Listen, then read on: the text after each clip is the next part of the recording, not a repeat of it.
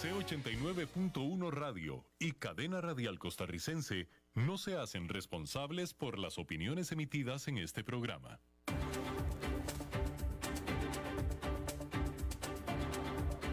Inicia a las 5 con Alberto Padilla.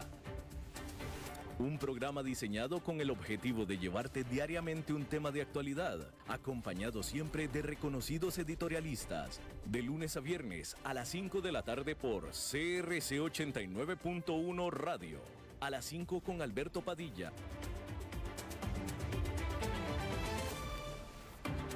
Hola, ¿qué tal? Saludos, bienvenidos a esta emisión de A las 5 con su servidor Alberto Padilla. Muchísimas gracias por estarnos acompañando.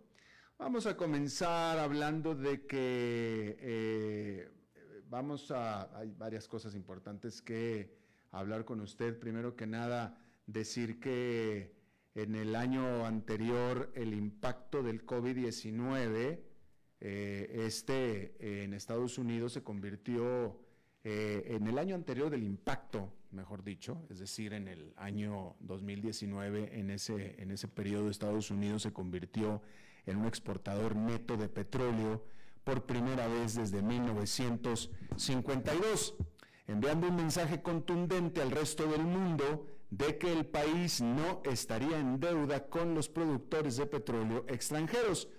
Pero con el aumento en la demanda de crudo a medida que se desvanece el impacto de la pandemia, ese ya no parece ser el caso más. La OPEP Plus, que agrupa a la Organización de Países Exportadores de Petróleo y aliados como Rusia, está volviendo a mostrar su músculo. La negativa del grupo a acceder a los llamados del presidente de Estados Unidos, Joe Biden, para impulsar la producción, una medida que habría ayudado a aliviar la presión al alza de los precios de la gasolina, precipitó la decisión de Estados Unidos y otras naciones consumidoras de energía la semana pasada de hacer uso de sus reservas estratégicas de petróleo. El episodio mostró el poder de mercado del grupo incluso cuando la transición energética se acelera. La demanda de petróleo podría pronto alcanzar su punto máximo si los países cumplen sus objetivos de emisiones netas cero, pero los productores de la OPEP y Rusia se apresuran a subrayar que no desaparecerá por completo. Según las promesas climáticas hechas hasta principios de octubre, todavía se espera que el mundo necesite 75 millones de barriles de petróleo diarios para el año 2050, según la Agencia Internacional de Energía. La OPEP Plus tendrá una oportunidad de demostrar su influencia este jueves cuando anuncie su última decisión política. Según se informa, el grupo estaba considerando detener un aumento en la producción planeado para enero para contraatacar la decisión de Estados Unidos de liberar reservas. Con la variante del coronavirus Omicron en la ecuación, esto parece más probable aún. Los futuros del crudo Brent se negocian cerca de 69 dólares barril después de que durante noviembre cayeron en picada un 16%. Incluso hay rumores de que la reducción drástica de la producción podría volver a estar sobre la mesa para evitar un exceso de oferta accidental en el mercado y hundir los precios. Sin embargo, el ministro de Petróleo de Irak dijo el miércoles a la agencia estatal de noticias del país que espera que la OPEP mantenga su aumento de producción planificado de 400 mil barriles diarios a partir del próximo mes. Ciertamente hay que decir que ciertamente es un momento incierto, ya que no está claro qué hará el grupo, pero la ruta que elija podría tener grandes consecuencias en el mercado futuro y eh, estoy buscando la última, eh, sí, efectivamente, la última noticia a este respecto, la actualización, es que la OPEP Plus mantiene en, se mantuvo en sus planes originales de eh, aumentar la, la, la producción, pero de acuerdo a lo que ya tenía planeado, es decir, no la va a aumentar más que lo que ya tenía originalmente planeado. Esa fue la decisión final de la OPEP. Bien. Ahora hay que decir que los SPACs, ¿se acuerda que hablábamos aquí de los SPACs que comenzaron el año con una explosión que pronto se convirtió en un fracaso? ¿Sí? Pero no hay que descartar aún esta moda en Wall Street. Grab comenzará a cotizar o comenzó a cotizar este jueves en el mercado Nasdaq después de recaudar 4.500 millones de dólares, lo que le dará a esta startup de Singapur un valor de mercado de 40 mil millones de dólares. El acuerdo, que implicó la fusión con una empresa de adquisición de propósito especial o SPAC, es el más grande de su tipo registrado según el proveedor de datos Dealogic. Es una señal de que los SPAC siguen siendo una ruta válida para las empresas de accesar a los mercados bursátiles y sacar provecho. Incluso cuando los reguladores intensifican el escrutinio en este proceso. Recordar que a fines del año pasado y principios del actual, multimillonarios, celebridades y atletas se apresuraron a crear SPACs. Estas son empresas conocidas como de cheques en blanco porque recaudan dinero de los inversionistas primero para luego buscar objetivos de adquisición. Yo te doy a ti mi plata y confío en qué es lo que vas a hacer con ella. Literalmente. El frenesí fue señalado como un signo de euforia desenfrenada en Wall Street, es decir, como algo negativo. Pero la actividad casi se detuvo cuando Washington indicó que podría dar una arremetida. La Comisión de Bolsa y Valores reforzó sus requisitos contables para los SPACs, mientras que los legisladores en el Congreso celebraron una audiencia sobre el asunto. La representante Maxine Waters, presidenta del Comité de Servicios Financieros de la Cámara de Representantes, dijo que tenía profundas preocupaciones sobre la falta de transparencia y responsabilidad, que es un sello distintivo del proceso SPAC. Mientras que Andrew Park, analista de políticas senior de la ONG Americans for Financial Reform, advirtió que las SPAC tienen demasiado margen de maniobra para hacer ambiciosas proyecciones irreales de crecimiento futuro que luego puedan generar demasiado entusiasmo entre los inversionistas aficionados. La atención provocó que la actividad de SPAC cayera en picada. El número de ofertas públicas que se produjeron al fusionarse con SPACs cayó a un mínimo de un año durante el segundo trimestre, según FactSet. Mientras tanto, los proyectos de ley para endurecer las reglas en torno a los SPAC se están abriendo camino actualmente en el Congreso. A principios de este mes, el Comité de Servicios Financieros de la Cámara de Representantes presentó una propuesta que obligaría a las empresas de cheques en blanco a revelar a los inversionistas minoristas los riesgos de respaldar a las empresas fantasma. Otro proyecto de ley podría aumentar su responsabilidad por hacer declaraciones prospectivas falsas o engañosas. Pero con todo, los SPACs no están fuera de escena. Hubo 60 OPIs de SPAC, es decir, salidas a bolsa o entradas a bolsa de SPACs en el tercer trimestre, frente a las 46 del segundo trimestre, de acuerdo a FactSet. Un debut público exitoso de Grab podría generar más acuerdos con cientos de firmas de cheques en blanco todavía buscando adquisiciones, aunque las acciones de Altimeter Growth, que es el SPAC con el que se está fusionando, han sido inestables. Los, ahora reguladores también pueden centrarse en la divulgación que hizo WeWork el miércoles de que planea reformular los resultados financieros de BowX Acquisition Corp, que es el SPAC con el que se fusionó para salir a bolsa después de encontrar lo que llamó una material debilidad en el control interno sobre los informes financieros. Así es que muy probablemente, efectivamente, los reguladores se van a ir de lleno con esto. Bien. Vamos a ver. Bueno, vamos a hablar del Omicron porque a menos de una semana después de que Sudáfrica alertara al mundo sobre Omicron, 25 países han reportado casos de esta preocupante nueva variante del COVID-19.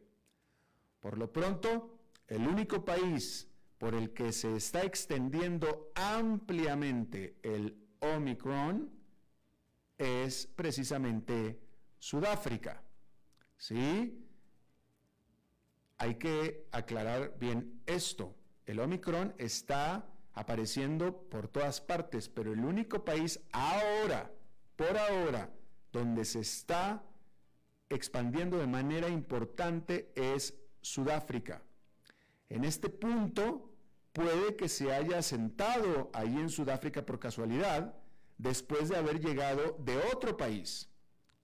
La Organización Mundial de la Salud espera que más países encuentren casos anteriores una vez que analicen sus muestras de virus que tienen acumuladas. Hay que recordar que esto no lleva ni siquiera una semana todavía. Más de 50 países han establecido restricciones a los viajes internacionales. Este jueves, Alemania, Angela Merkel, en su último día de mandato, impuso severas restricciones al movimiento, específicamente a las personas o a los alemanes no vacunados. Esto fue en el caso de Alemania. Otros países están estableciendo planes similares. Si Omicron se propaga de manera más eficiente que Delta, que es la variante que se encuentra en casi todos los casos en todo el mundo hoy en día, tales medidas retrasarán un aumento en las infecciones, pero solo por unas pocas semanas. La evidencia de si puede superar a Delta aún se está consolidando. Todos los ojos están puestos en Sudáfrica, donde los científicos están trabajando arduamente para proporcionar esta y otras respuestas. Hay que decir que a este respecto, este, este dato que le quería eh, decir, eh, el líder de el Instituto Sudafricano para las Enfermedades Comunicables, que es el título eh, literal, dijo que el Omicron o el coronavirus, el COVID-19, se está expandiendo por su país de manera exponencial. Hoy en día, el 74% de todas las infecciones registradas en Sudáfrica son de la variante Omicron. ¿Sí? Hay que decir que eh, el miércoles en Sudáfrica se registraron 8.500 infecciones. Este miércoles, 8.500 infecciones. El promedio de infecciones de la semana pasada era de 1.000. De ahí la declaración de que el COVID-19 está creciendo exponencialmente.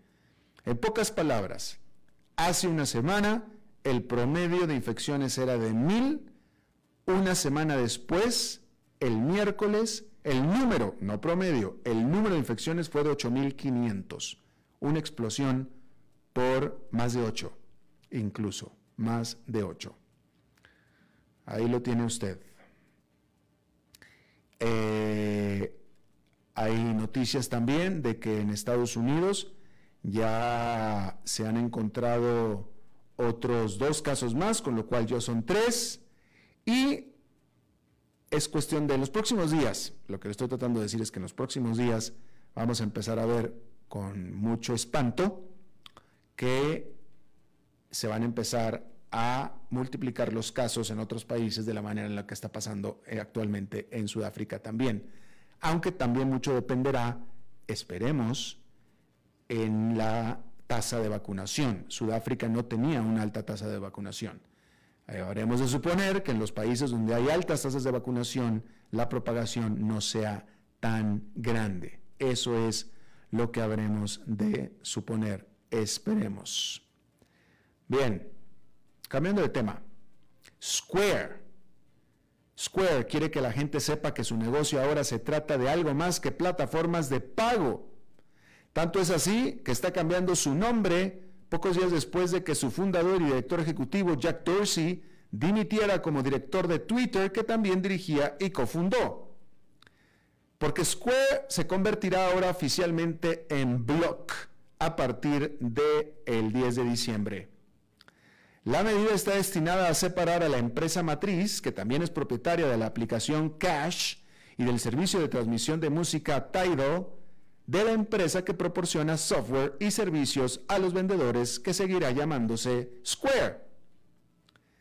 Su nuevo nombre señala un plan para expandirse a tecnologías relacionadas con blockchain, por eso se va a llamar Block, de blockchain, y ha invertido alrededor de 220 millones de dólares en criptomonedas. Dorsey dijo que creamos la marca Square para nuestro negocio de vendedores, que es donde pertenece. Block es un nombre nuevo, pero nuestro propósito de empoderamiento económico sigue siendo el mismo. No importa cómo crezcamos o cambiemos, continuaremos construyendo herramientas para ayudar a aumentar el caso, el acceso, el acceso a la economía. Las acciones de Square han tenido problemas este año, han caído un 11% después de que durante el 2020 se dispararon un 250% cuando los comercios se apresuraron a implementar servicios de pagos digitales durante la pandemia. Por supuesto, los cambios de imagen corporativos están de moda durante estos días, porque esta decisión de Square de cambiar de nombre a Block sigue a Facebook, que cambió su nombre a Meta a fines de octubre pasado. Escuche esta nota que me parece literalmente notable y usted dígame cómo es en su país. Porque el banco Capital One de Estados Unidos anunció el miércoles que se deshará, dejará de cobrar todos los cargos por sobregiros y fondos insuficientes. Y también seguirá permitiendo a los clientes obtener protección gratuita contra sobregiros en sus cuentas.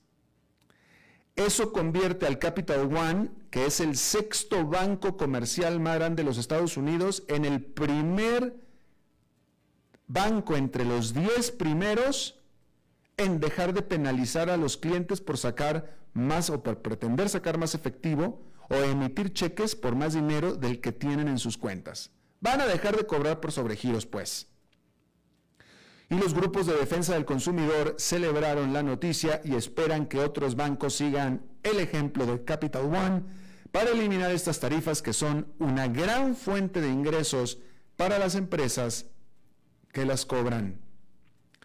Muchos legisladores y reguladores han criticado a los bancos por penalizar a los clientes que ya tienen problemas de liquidez con onerosos cargos por sobregiros que han generado miles de millones de dólares en ingresos para las instituciones financieras. Capital One tenía más de 425 mil millones de dólares en activos al tercer trimestre y reportó una ganancia de 3.100 millones de dólares en los tres primeros meses, o mejor dicho, en los tres meses que terminaron en septiembre. Ahora, fíjense en esto. Y esta es la pura neta del planeta, la verdad, porque la Oficina de Protección Financiera del Consumidor de Estados Unidos dijo en un comunicado el miércoles que los bancos se embolsaron en Estados Unidos casi 5.500 millones de dólares en cargos por sobregiros en el 2019. La oficina agregó que más del 40% de las comisiones generadas por los grandes bancos fueron aportadas por JP Morgan Chase, Wells Fargo y Bank of America. Ahora, lo que es la neta del planeta es esto. En un comunicado de prensa, este organismo subrayó que en lugar de competir por un servicio de calidad para atraer a clientes y también por competir en tasas de interés atractivas para atraer a clientes, muchos bancos se han enganchado a los cargos por sobregiro para alimentar su modelo de negocios o su modelo de ganancias. Y eso sí es la neta del planeta. ¿Sí? Y eso es lo que está haciendo Capital One. Capital One está tomando medidas para atraer a clientes y no para exprimir a los clientes que ya tiene. ¿Sí? Ahora, la realidad de las cosas es que, bueno, ciertamente hay bribones, ciertamente hay gente bribona, eso que ni qué. Pero en muchos de los casos, tal vez yo diría, tal vez en la mayoría de los casos, la gente tiene problemas para llevar la contabilidad de sus cuentas. ¿Sí? Usted sabe de lo que hablo, ¿no? Eh, usted despedió un cheque y no lo metieron o sí lo metieron, usted cree que entró el dinero, no entró el dinero, le sale mal la cuenta y se sobregira. ¿Sí? O sea, para mucha gente no es fácil llevar el balance de la cuenta de cheques. No es fácil, simplemente no es fácil, es complicado, para mucha gente es complicado. Y entonces, pues es una brutalidad, literalmente, que el banco encima te castigue por eso una brutalidad. Y bueno, Capital One está haciendo esto en una, en una medida para hacerse de clientes. Y en la medida que los clientes empiezan a responder fluyéndose de Capital One, más bancos van a hacer lo mismo. Yo le pregunto, en su país donde usted está, ¿hay algún banco que no cobre por sobregiros? ¿Hay algún banco que siquiera le cruce por la cabeza dejar de cobrar por sobregiros como una atención al cliente? No sé la respuesta. Usted me la va a dar a mí. Usted me la va a dar a mí. Bueno, la economía de Brasil entró en recesión técnica luego que se contrajo levemente en los tres meses para septiembre, según mostraron los datos del gobierno el jueves, afectada por un aumento en la inflación y una severa sequía. La caída de 0,1%, que es una caída marginal en el Producto Interno Bruto de Brasil en el tercer trimestre, informada por la Agencia Oficial de Estadísticas, fue ligeramente peor de la mediana de las previsiones de crecimiento cero en una encuesta realizada por Reuters. Así las cosas, así las cosas parecen mucho menos optimistas que a principios de año para esta que es la economía más grande de Latinoamérica. El desempleo ha caído un 14, mejor dicho, ha caído del 14,9% en marzo al 12,6% en septiembre, pero la inflación ha superado el 10% en los 12 meses hasta octubre. Jair Bolsonaro, presidente de Brasil, ha eludido el límite de gasto del país y ha aumentado las dádivas del gobierno con miras a las elecciones presidenciales del próximo año. Por tanto, la deuda pública ya supera el 80% del Producto Interno Bruto, proporción que genera ya ansiedad en los mercados. Los economistas predicen un crecimiento del PIB de Brasil del 4,8% en este año, compensando principalmente el desplome brutal que se dio en el 2020. Pero Itaú Unibanco, que es uno de los más grandes bancos de Brasil, ya se está preparando para una contracción del PIB de medio punto porcentual en el 2022. El clima inusualmente seco de este año también ha afectado a cultivos brasileños clave como el maíz y el café. La desaparición de las reservas en las, empresas en las represas hidroeléctricas elevó los costos de la electricidad, lo que se sumó a los choques de precios. La producción agrícola brasileña cayó un 8% en el tercer trimestre, mientras que la producción industrial se mantuvo plana y los servicios avanzaron 1,1%. Bueno, y antes de ir a una pausa, déjeme le digo que los europeos son cada vez más viejos y cada vez menos hijos. Obtienen cada vez menos hijos.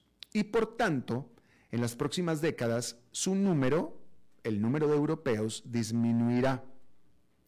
Bueno, este jueves expertos en población y funcionarios del gobierno se reunirán o se reunieron por segundo día consecutivo en Sofía, la capital de Bulgaria, para discutir la demografía del viejo continente. La población de Europa del Este, en la que se incluye Rusia, era de 300 millones en el 2000, pero se prevé que caiga a 250 millones para el 2075. La de Bulgaria alcanzó un máximo de 8 millones 900 mil en 1988 y ahora es de 6 millones 900 mil ha caído en 2 millones de personas.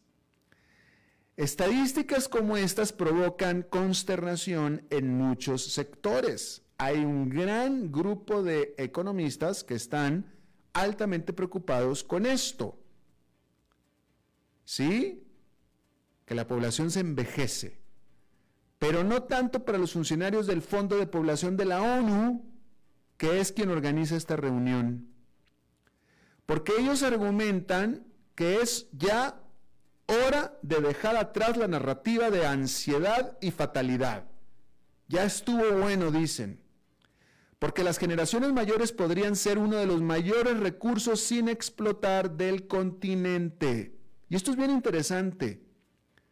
Porque todas estas preocupaciones, que tienen razón de ser en muchos sentidos, pero dan por, dan por sentado de que los viejos ya no sirven para nada y que nada más son una carga y que no producen. ¿Sí? Los europeos no solamente están viviendo más tiempo, sino que también mantienen su salud durante más tiempo. Y el desafío entonces es asegurarse de que también funcionen, es decir, que trabajen durante más tiempo.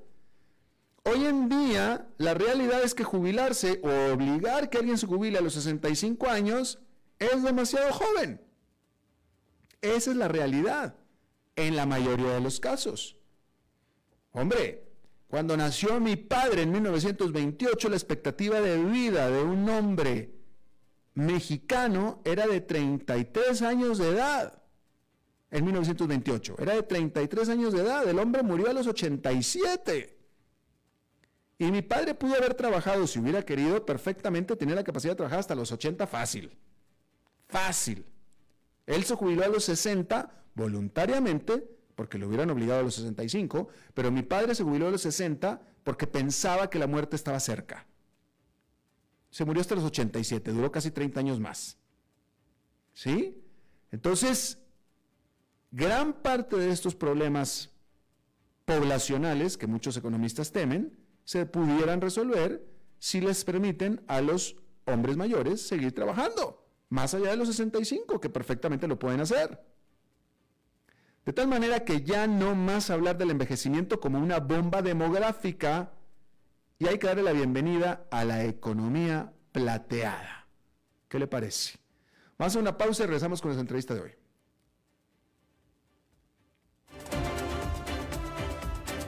A las 5 con Alberto Padilla por CRC 89.1 Radio. Es tiempo de celebrar los buenos momentos de disfrutar con los tuyos, con quienes te hacen reír.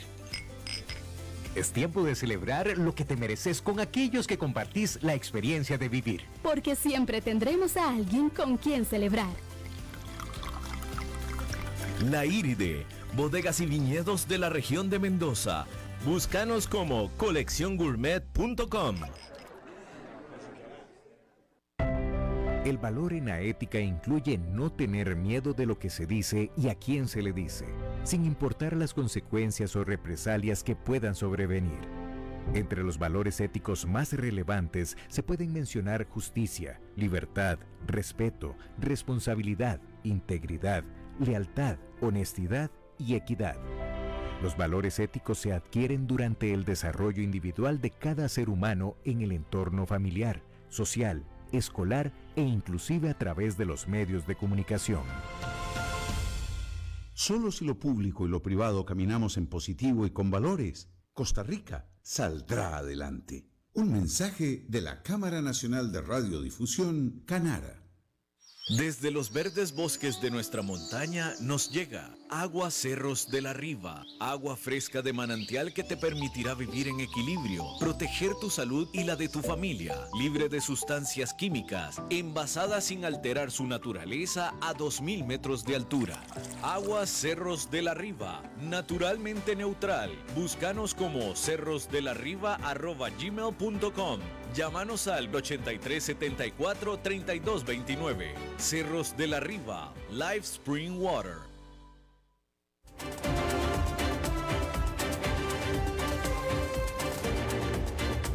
Seguimos escuchando a las 5 con Alberto Padilla.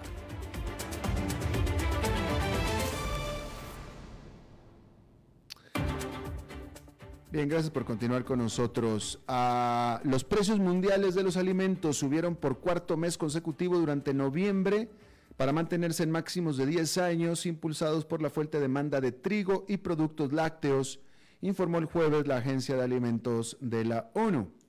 El índice de precios de los alimentos de la Organización de las Naciones Unidas para la Agricultura y la Alimentación, la FAO, que rastrea los precios internacionales de los productos alimenticios más comercializados a nivel mundial, promedió 134,4 puntos el mes pasado en comparación con 132,8 revisado de octubre.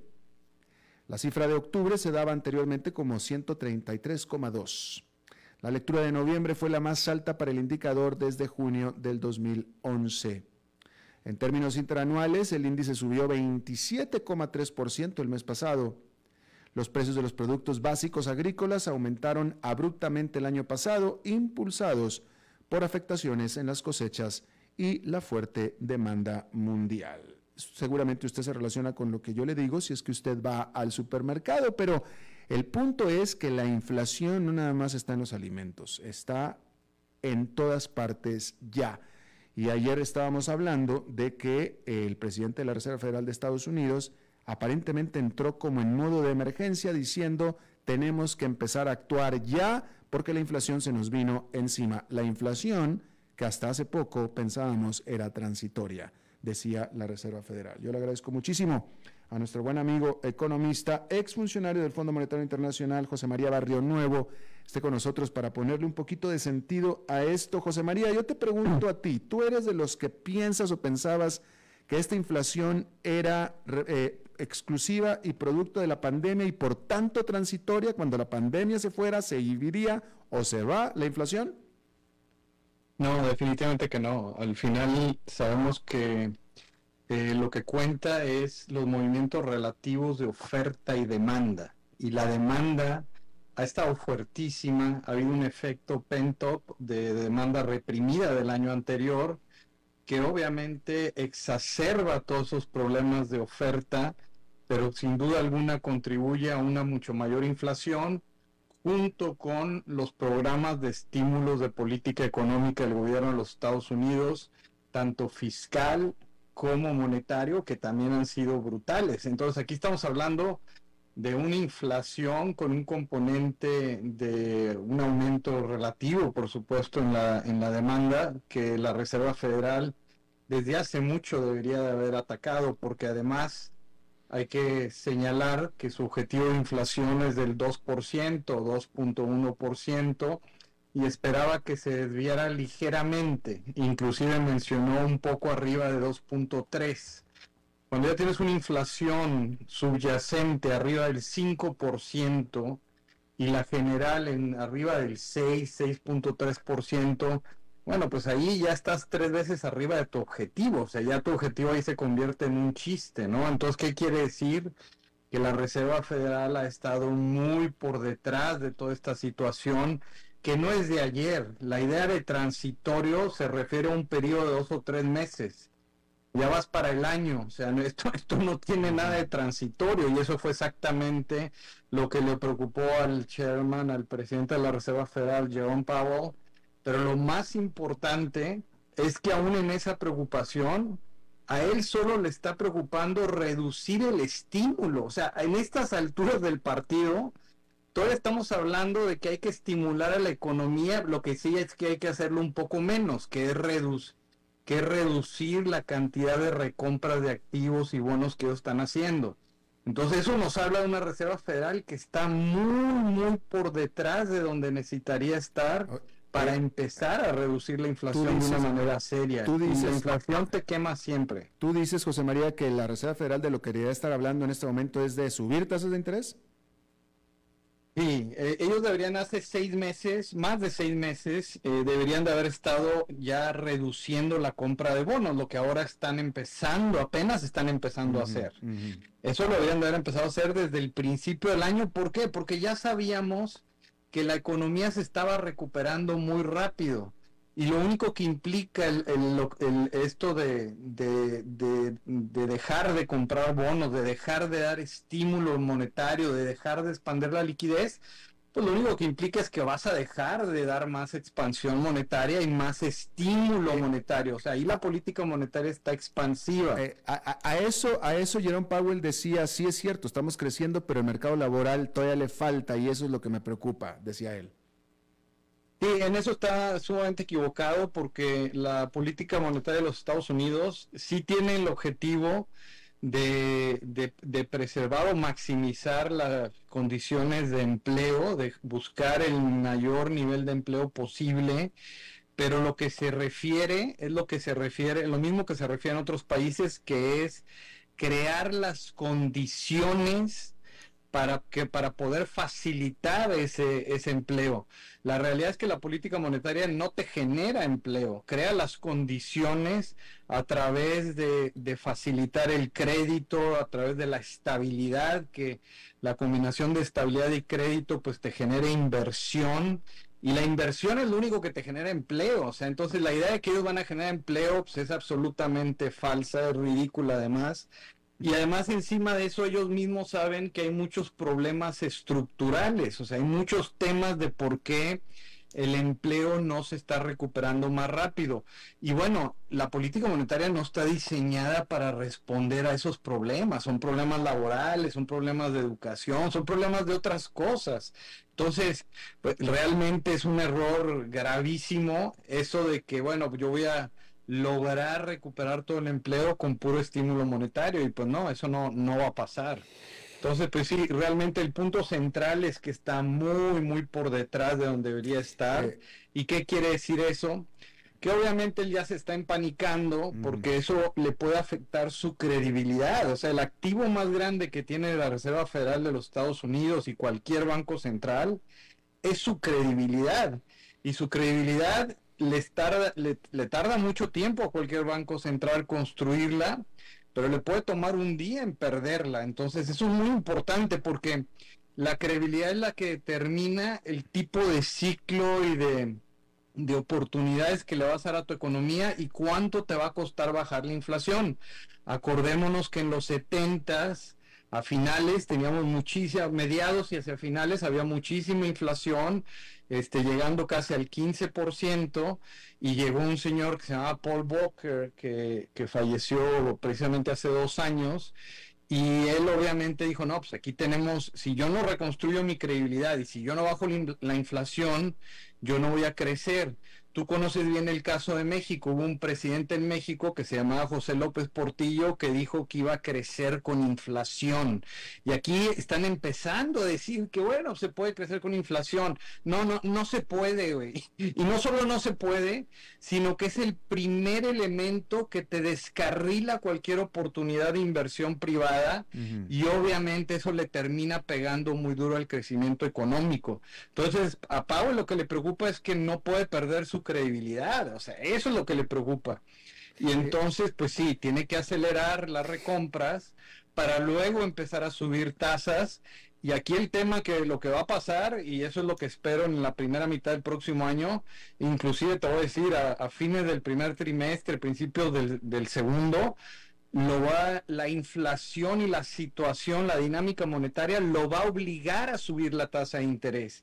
Y el problema con eso es que cuando eso pasa, sí te afecta la credibilidad y cuando te afecta la credibilidad lo que implica es que termina subiendo mucho más la tasa de interés, como lo vemos en montones de países en América Latina o en varios, y además la, la, tienes que subir por mucho tiempo.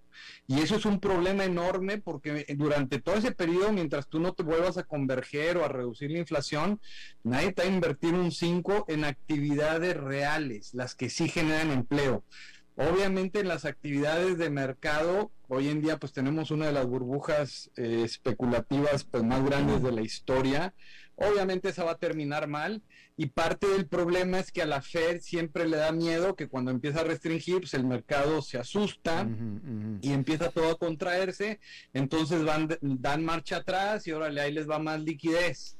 Y eso lo único que hace es hacer la burbujita más grande. Algún día pues si va a romper y el ajuste va a ser mucho más grande, va a generar mucho más presión económica y eso es un problemón porque obviamente afecta mucho más a la gente. Entonces, la Fed sí tiene responsabilidad, en generar condiciones para que inviertan las empresas y crezca el empleo.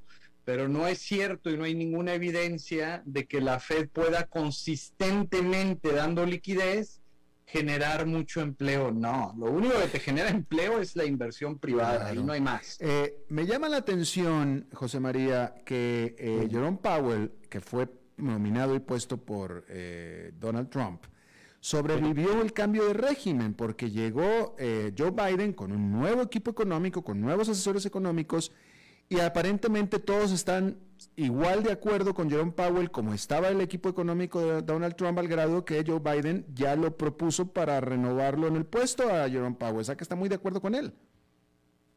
Sí, lo que pasa, lo que pasa es que él se dio cuenta, o sea, la Reserva Federal sí es una institución, o sea, no es nada más Jerome Powell. Y de hecho, afortunadamente, Jerome Powell es un señor que tiene una gran experiencia, sin duda ha hecho una gran carrera en la Reserva Federal, pero hay que acordar que su, su, entrenamiento, su formación es de abogado, es, es, un poco diferente. No tiene nada que ver con Bernanke, con Janet Yellen, nada que ver menos con Alan Greenspan. Y eso lo que implica, por supuesto, es que también juega un rol que lamentablemente pues ha sido más político, que bueno, es, es lamentablemente esas cosas a veces pasan, y digo lamentablemente porque eso es en detrimento pues de la economía, en detrimento de la gente.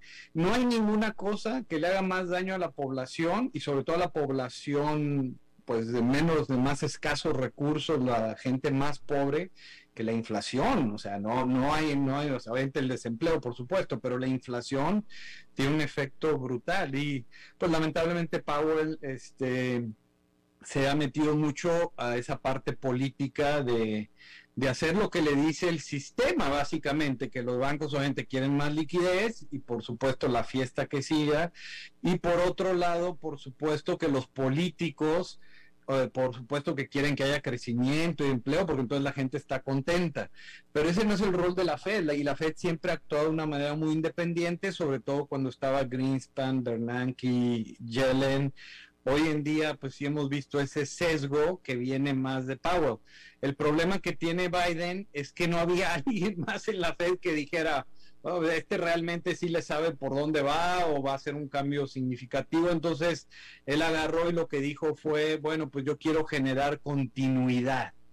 ¿Sí? Y, y, cuando él se refiere a continuidad, se está enfocando en ese aspecto institucional que sí existe en la Reserva Federal.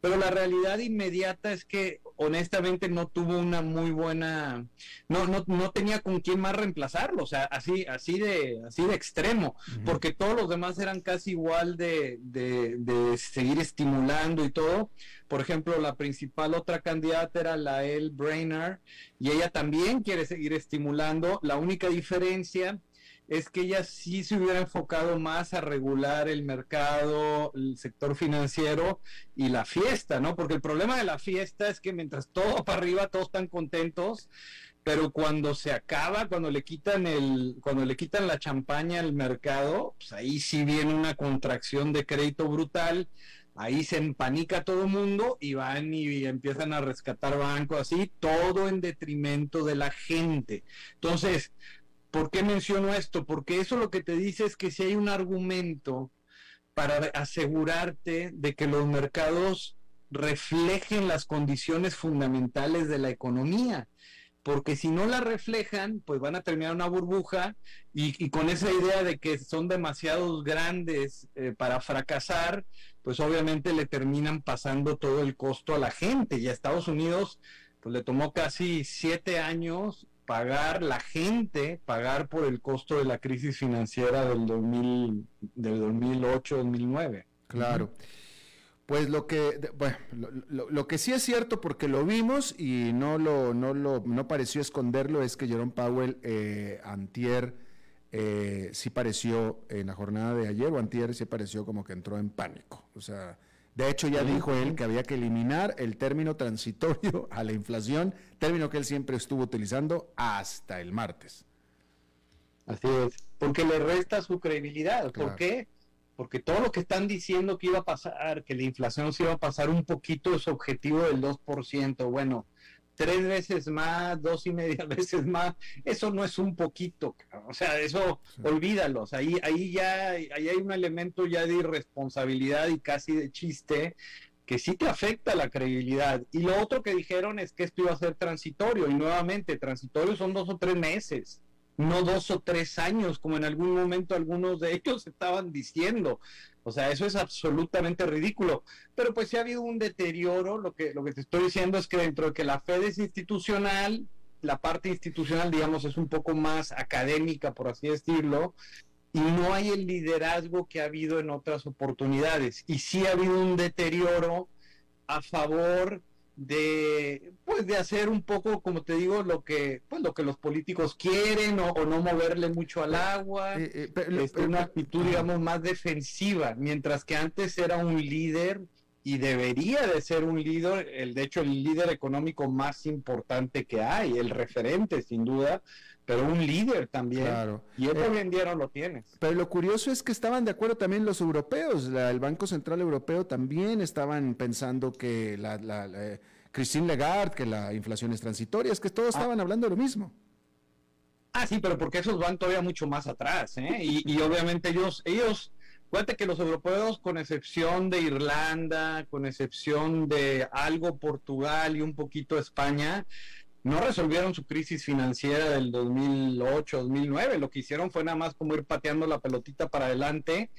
Y el problema de eso es que obviamente te impide volver a llegar, a regresar a una situación de normalización, de mayor crecimiento. Y fíjate que además de los temas que tú mencionabas de pues la composición de la población, todo eso de la fuerza de trabajo, pues Europa tiene problemas de crecimiento mucho más profundos que Estados Unidos. O sea, Estados Unidos lo arregla en un momento de tener un buen líder. Europa no, Europa tiene problemas estructurales mucho más importantes. Entonces, obviamente, lo que ellos también quieren es, es, lo mismo, o sea, no le vayamos a dar mucha guerra a los políticos, vámonos despacito porque no les va a gustar si vamos más rápido, porque entonces vamos a desacelerar más. Bueno, pues sí, pero aquí el tema es que tú no puedes crecer con inflación alta. Y eso lo sabemos muy bien en América Latina. Si hay un lugar donde lo conocemos al derecho y al revés, es acá. Y bueno, hoy en día tenemos el ejemplo, por ejemplo, de, por ejemplo, de Argentina. No sigo, no siga Venezuela, que eso es otra cosa, pero, pero Argentina pues, tiene una inflación ya prácticamente del 55%. el eh, daño a su gente es enorme. Ah, justamente estaba yo aquí comentando con el público que eh, Recep Tayyip Erdogan de Turquía debería desde fijarse en América Latina y aprender un poquito de lo que va a pasar con su país, con lo que está haciendo él, ¿no? Oye, eh, eh, este José María, así ya para despedirnos, ah, eh, hoy con todo lo que falta, ¿te aventuras a dar un pronóstico de inflación para el 2021 y cuántas subidas de tasas de interés en el 2022, perdóname? Eh, si es que va a empezar la Reserva Federal, ¿va a ser? No, en el 2021 la inflación ya está a 6.3 y no está cediendo. Estamos hablando de la inflación general. Va a cerrar el año cerca del 7%. Eso es altísimo. ¿Y el próximo? Sí, y el próximo año, el próximo año los van a forzar eh, a, a, ponerse las pilas y hacer las cosas bien. Lo bueno de Estados Unidos, como te digo, hay institucionalidad y si es una democracia donde la gente este, empieza a pegar el grito en el cielo, como ya está pasando con tanta inflación, inmediatamente se empiezan a enfocar. Obviamente el enfoque es el equivocado, porque todo el mundo va y le echa la culpa a Biden y pues Biden la verdad no tiene nada que ver con eso, pero yo sí creo que los van a forzar a, bajar, eh, perdón, a subir las tasas de interés, las van a terminar subiendo mucho más de lo que todo el mundo cree, todo el mundo cree que el próximo año las suben 50 puntos base, si acaso, van a subir por lo menos 100, 150, mm. y obviamente ahí sí la inflación va a empezar a, a bajar rápido, entonces yo esperaría que de un 7%, o algo un poco abajo de 7%, eh, cerrara el próximo año hacia niveles del 4,5%. Ellos tienen que regresar relativamente rápido, y rápido me refiero a 12 a 18 meses estar de regreso en dos, porque no es aceptable que tú no honres tu propio objetivo, ¿sí? O sea, ese es un problema porque te cambia olvídate las expectativas de inflación que siempre van rezagadas. Empiezan a subir los salarios, entonces la inflación se te empieza a quedar ahí arriba. y te va a costar mucho más bajarla. Yo creo que los forzan y eso hace que la, el próximo año la inflación sí termine mucho más por abajo y yo te diría que a niveles del 4,5%, yéndose ya en el 23, hacia fines del 23, a estar ya muy cerca del 2%, que es donde siempre deben de estar, un poquito arriba o abajo, pero poquito estamos hablando de 2.5 o, 1.5, pero pero no 5, 6 y menos 7. O sea, todas esas cosas, o sea, realmente el daño a la credibilidad de la Reserva Federal es preocupante porque los va a obligar a subir más las tasas y le vas a pegar más al crecimiento económico, que era exactamente lo que se supone que ellos querían proteger. Pero es por una mala concepción. La política monetaria no es el instrumento para generar empleo, es el instrumento para crear las condiciones y obviamente facilitar el crédito y la inversión privada. Esas son las que te permiten crear empleo. Y si tú no controlas la inflación, no hay inversión privada. Pues ahí tienes, inclusive países como México, que no tiene inflación tan alta, por así decirlo, es un poco alta, pero no tanto. No tiene inversión, hay otros temas también, pero no tiene mucha inversión, entonces el crecimiento es bastante débil. Claro. José María Berrenuevo, economista desde Nueva York, te agradezco muchísimo por el charlado con nosotros, como siempre. Con muchísimo gusto, Alberto. Gusto de estar con ustedes. Gracias. Bien, eso es todo lo que tenemos por esta emisión de A las 5 con su servidor Alberto Padilla. Muchísimas gracias por habernos acompañado. Espero que termine su día en buena nota, en buen tono y nosotros nos reencontramos en 23, en 23, 23 horas. Que la pase muy bien.